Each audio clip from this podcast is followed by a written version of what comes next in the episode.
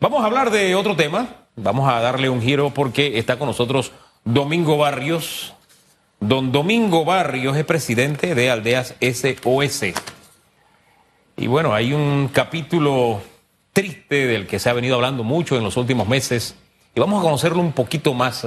Eh, don Domingo, buen día, bienvenido. Y quisiera primero que hablemos para quienes no conocen la historia de, de Aldeas Infantiles SOS, ¿qué hace no solo en Panamá, sino en el mundo Aldeas Infantiles SOS, el vacío que llena y que históricamente ha llenado Aldeas SOS? Bienvenido, buen día. Muchas gracias y buenos días. Aldeas SOS como modelo de organización es realmente inigualable. Básicamente ofrece eh, un modelo de familia a niños, niñas y adolescentes que han perdido el cuidado parental o que están en riesgo de perderlo. Además de eso, tenemos programas de fortalecimiento familiar en la comunidad para evitar que el niño pase a la aldea. Y tenemos también programas de reintegro familiar donde devolvemos el niño a la familia cuando la familia ya está lista para recibirlo. Tenemos también comunidades juveniles para aquellos adolescentes que quieren seguir estudios superiores e ir a la universidad y los acompañamos en ese camino. Es como lo que haría cualquier familia trabajadora que hace media por sus hijos, dar todo el esfuerzo posible para que tengan un mejor futuro. E, es decir, esas casitas que vemos ahí en la parte posterior a la parte de atrás del Dorado, es solamente parte, una parte visible de lo mucho que se hace. Exactamente, ese es el programa que se llama de acogimiento familiar, donde los niños están en casas de 7 a 8 niños con una tía cuidadora que los cría desde que llegan hasta que ellos regresen a su familia o aquellos que no tienen familia, pues hasta que sean adolescentes, cuando luego se transportan a las comunidades juveniles, que son casas o apartamentos alquilados fuera en la comunidad, donde hay solo varones o solo mujeres, y ahí atienden escuelas técnicas o la universidad, hasta que ya llegan pues a la adultez y pueden ser independientes. Es decir, al cumplir la mayoría de edad, no los devolvemos a la calle, y le decimos te tienes que ir y no, tienes nada en que respaldarte. Nosotros nos aseguramos que tengan una educación, que tengan un futuro e inclusive tienen un fondo de un fideicomiso que yo administro donde cada uno de ellos recibe hasta 10 mil dólares en efectivo contra una propuesta, ya sea para comprar muebles para una vivienda, para aplicar a un programa educativo, y les damos ese dinero que se ha ahorrado y se mantiene ahorrado durante toda su estancia en aldeas para que ellos tengan recursos con los cuales salir adelante y romper el ciclo de la pobreza y del abuso. ¿Cuántos años tiene eh, Aldeas Infantiles SOS de estar en Panamá y, y, cuántos panameños se han beneficiado y cuántos colaboradores, porque también es importante todos los que de alguna forma colaboran con la labor de SOS. El SOS tiene ya 40 años, cumple este año en Panamá. Tiene una planilla de más de 100 colaboradores.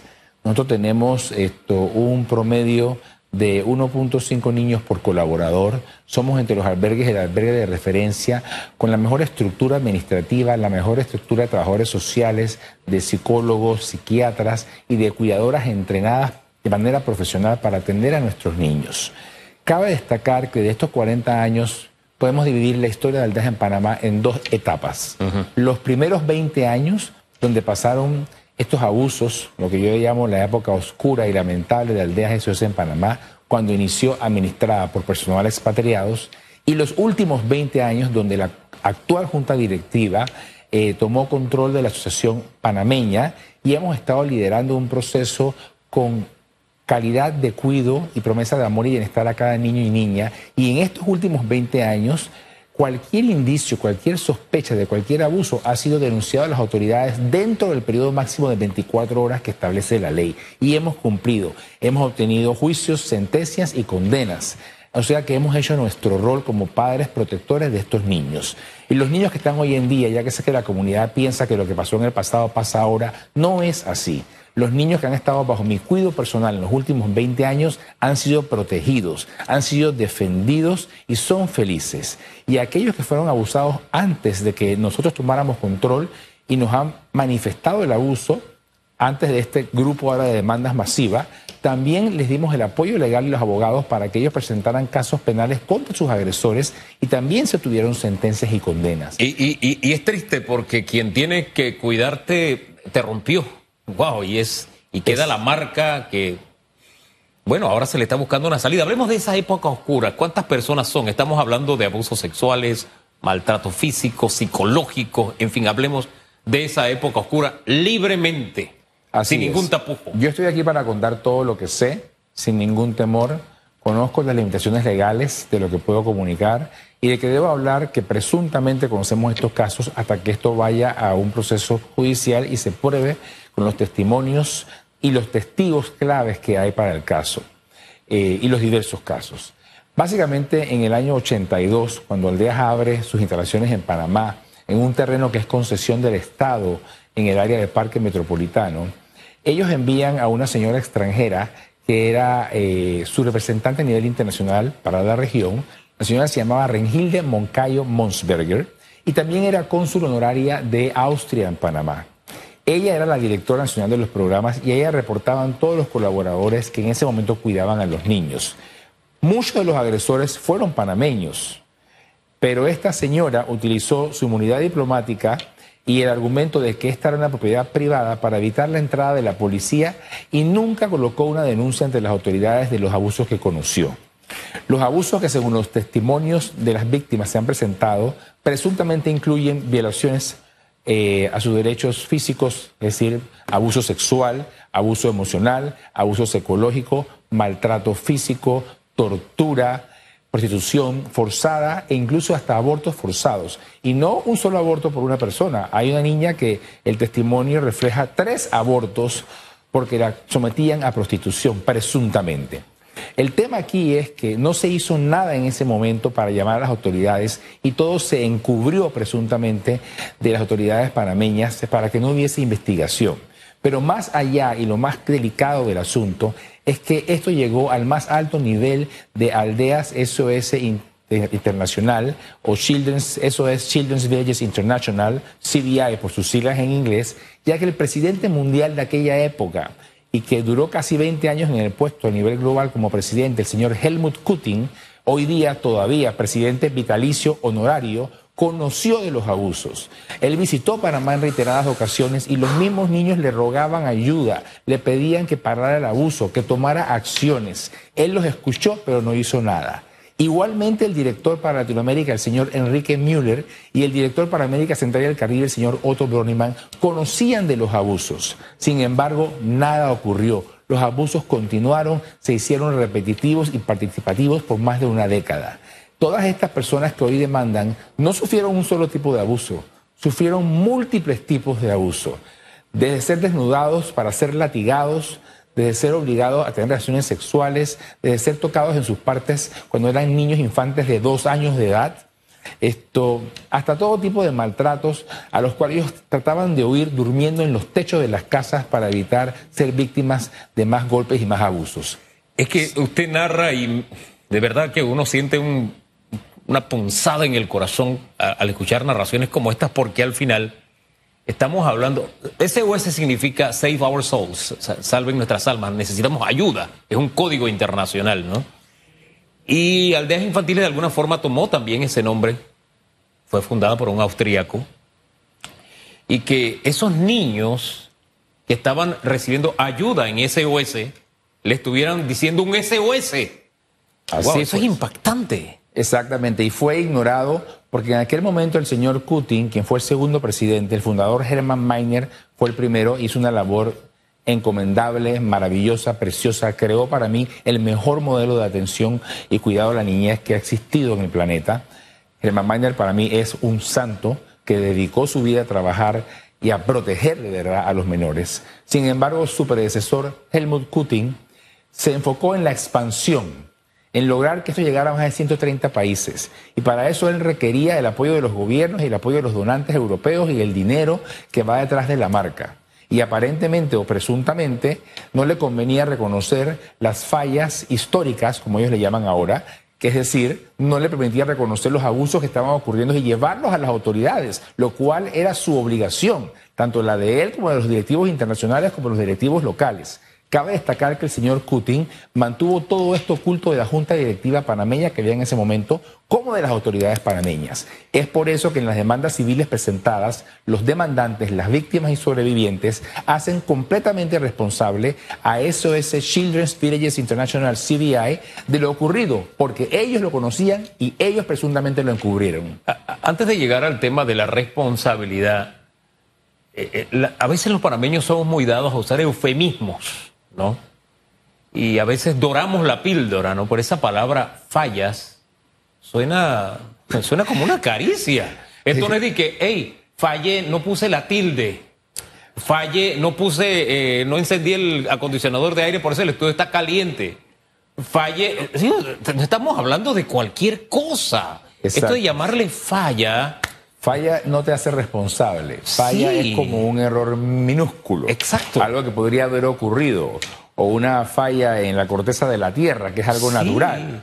Este término lo ha acuñado y lo ha inventado la CEO de Aldeas Internacionales SOS CBI, eh, eh, Ingrid María Johansen, quien es la persona demandada en las demandas presentadas en Panamá porque es la representante legal, y a través de la señora Zulma Fabiola Flores, que es una señora de nacionalidad peruana española, que es la directora actual regional para Latinoamérica. Eh, y han acuñado esta frase para minimizar lo que ocurrió. Eh, hoy en día en el mundo de los derechos humanos se habla de casos de desprotección para no estigmatizar a las víctimas de lo que sufrieron. Pero en este caso, estas víctimas han querido hablar, han venido a hablar y ellos están diciendo, lo que les pasó con nombre y apellido. vamos a ese punto, porque que una víctima hable y cuando se trata de este tipo de posibles delitos, no es fácil, no es fácil. Hay, hay, hay golpes que, que quiebran y marcan la vida de una persona Así es. hasta el último día. Entonces, que la persona salga y pueda decir lo que vivió. ¿Cómo fue ese primer paso? Porque ahora parece que otros se han atrevido. Hablemos de esa narrativa. Muchas personas preguntan por qué después de tanto tiempo salen, están buscando dinero. Señores, no juzguemos a las víctimas del abuso. Ustedes no saben los traumas y el dolor con los cuales estas personas han trascendido a lo largo de su vida. Ellos están hablando ahora porque la primera víctima que denunció el abuso está en Austria.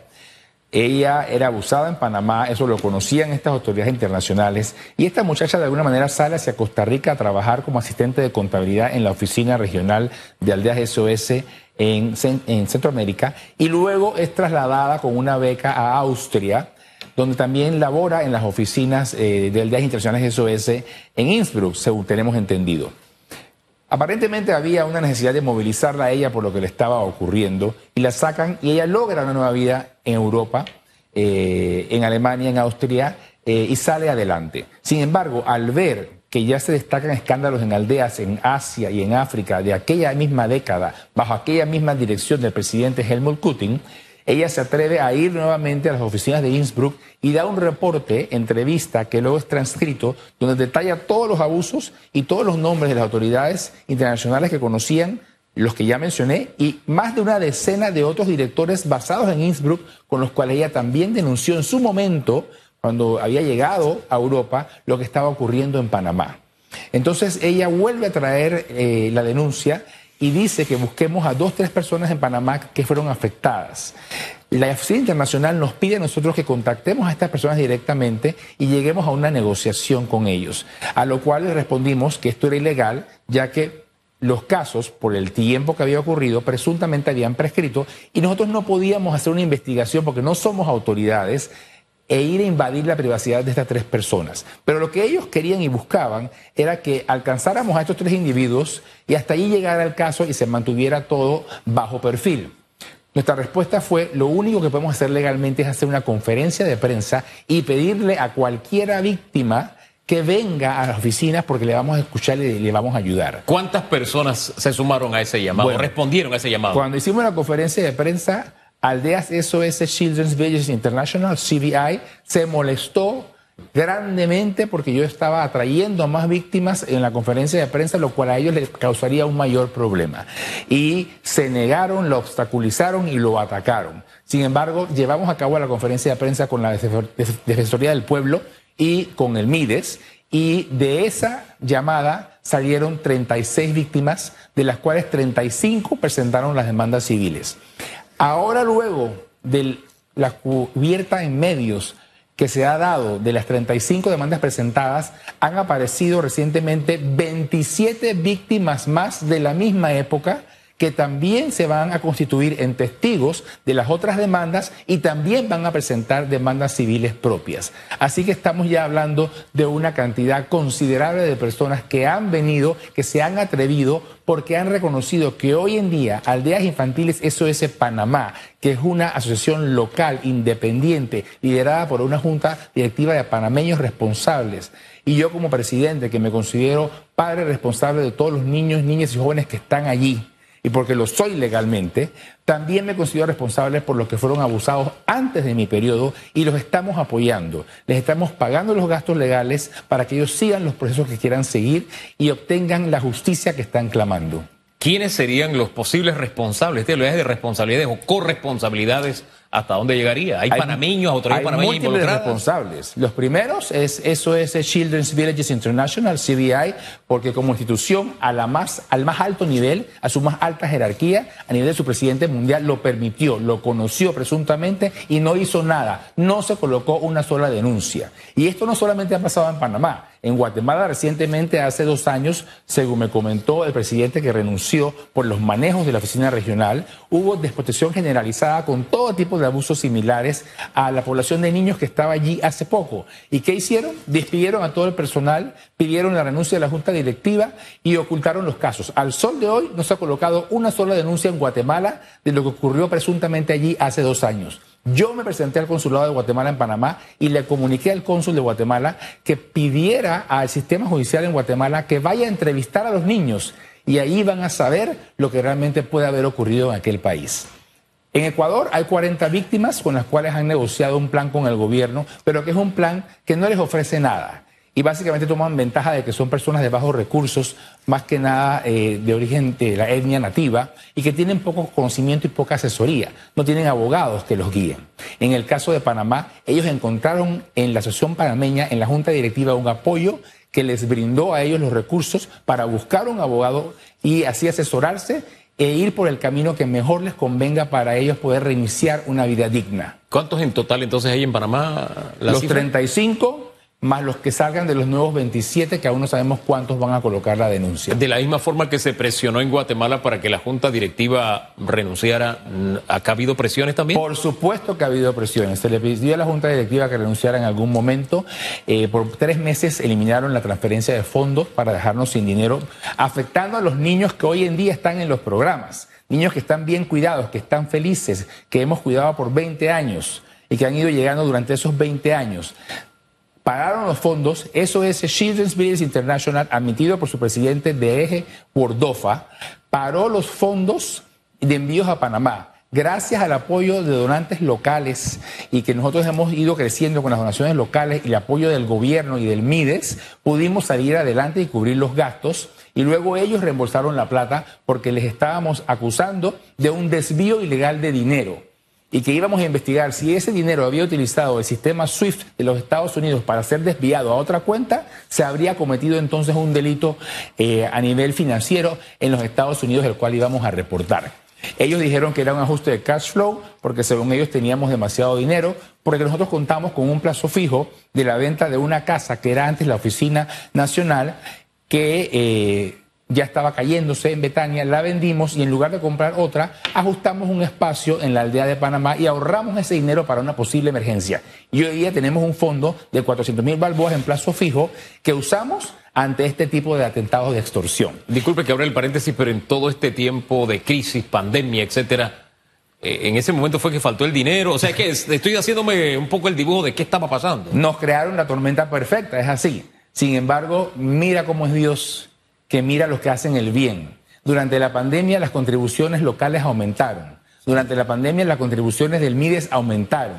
Durante la pandemia las contribuciones de empresas como el Banco General aumentaron con fondos especiales. Y durante la pandemia recibimos donaciones privadas hasta del extranjero. Oiga, por eso es que escrito está, usted haga el bien, que cosechará. Eso se llama cosecha. De eso se trata, el seguir haciendo el bien y de hacer lo correcto. Wow, de verdad que es un tema que a uno lo impacta. Hay, un punto importante a mencionar.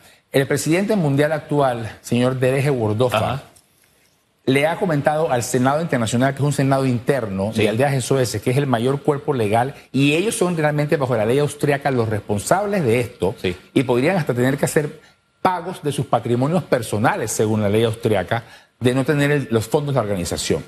Él les comentó que a él no le importaba negociar en Panamá con las víctimas e ir a los juicios y perder los juicios, porque según él Panamá no tiene manera alguna de hacer ejecutar las sentencias en Austria y conseguir ese dinero. Y tiene alguna dosis de razón, porque la pregunta que le iba a hacer era, ¿el sistema judicial panameño está preparado para un caso así? Sí lo estamos. Esto tiene un sistema donde luego de que se da el veredicto en Panamá pasa a Cancillería, Cancillería Panamá notifica al sistema judicial en Austria, el sistema judicial en Austria notifica a la organización que tiene la sentencia y colaboran en que estos hagan el pago correspondiente. Y es que me quedo, yo, no sé nada de, derecho, pero no tiene un sentido de justicia. Siendo una organización internacional, incluso si no se logra con la mm, justicia nacional, hay organismos internacionales donde se busca justicia también. Si es que fallara ese gran, me dice la lógica. El señor Wardoffa es una persona que obviamente no tiene la talla para el puesto que ocupa, porque no tiene ni siquiera la responsabilidad moral de hacerle frente a los daños que se han hecho. Igual que la señora Ingrid María Johansel y el señor Michael Plot, que es el COO, el director de operaciones, que inclusive han mentido a los medios. Luego de una publicación que hicimos en la agencia F de lo que estaba pasando, ellos respondieron diciendo que ellos estaban dándole ayuda a estas víctimas. Ellos no han entregado un solo centavo a ninguna de estas víctimas para su apoyo. Desde hace un año, Aldeas SOS Panamá, con un fondo especial que hemos separado de nuestras donaciones locales, estamos haciendo frente a las ayudas psicológicas, tenemos eh, psiquiatras y psicólogos contratados, estamos dando apoyo de alimentación, hemos conseguido vivienda, apoyo para la educación, apoyo para la salud todo lo estamos pagando con fondos locales. Así que invitamos a la comunidad panameña que nos siga apoyando, que done a SOS Panamá, porque SOS Panamá tiene 20 años haciendo una labor loable y bien hecha, y lo vamos a continuar haciendo. Somos el movimiento más grande en protección de los derechos de los niños, niñas y adolescentes en Panamá. Somos el referente. Somos socios del MIDES en reestructurar el cuidado alternativo en todos los albergues, y tenemos un proyecto andando pueden confiar en nosotros y pueden confiar que vamos a insistir en el apoyo de las demandas y que estas reparaciones se van a dar y que estos señores tendrán que pagar y luego asumo yo dimitir de sus puestos por querer, querer hacer lo que se hizo hace 40 años, encubrir ahora nuevamente lo que ya había sido encubierto por tanto tiempo. Es que aquí hay una serie de posibles delitos que concurren, ¿no? Y de verdad que es preocupante y doloroso, porque al final el tema es si escuchándolo usted tiene que haber sentido el dolor nada más por lo que vivieron estas, estas víctimas. ¡Wow! Eh, la vida que han podido incluso desarrollar para tener el valor de levantar la voz indica que eh, pasó mucho, mucho tiempo de dolor con la vivencia y con el recuerdo de la vivencia, es decir, el dolor de la herida de la marca que se ha dejado. Para ellos realmente esto es parte de un, de un, de una, de un proceso de sanación. Y, a ese punto iba, cuando usted quiere cerrar este tipo de capítulos, precisamente este es uno de los caminos. Eh, tristemente, a veces la parte agresora, en vez de ayudar a sanar, eh, orada más, ¿no? hurga más en la, en la herida, y eso es triste y es, y es lamentable. Gracias eh, por conversar esta mañana con los televidentes y radioescuchas de radiografía. Vamos a darle seguimiento al tema porque al final se trata de un drama humano. Y es de esos casos donde usted dice, la justicia debe funcionar, pero en casos como estos es cuando la justicia de verdad debe ponerse los pantalones largos y darle a cada cual lo que se merece, que es la, acepción más básica de lo que es justicia. Gracias, don Domingo. Hacemos la pausa. En segundo regresamos para continuar con más aquí en Radiografía. En breve regresamos con más de Radiografía.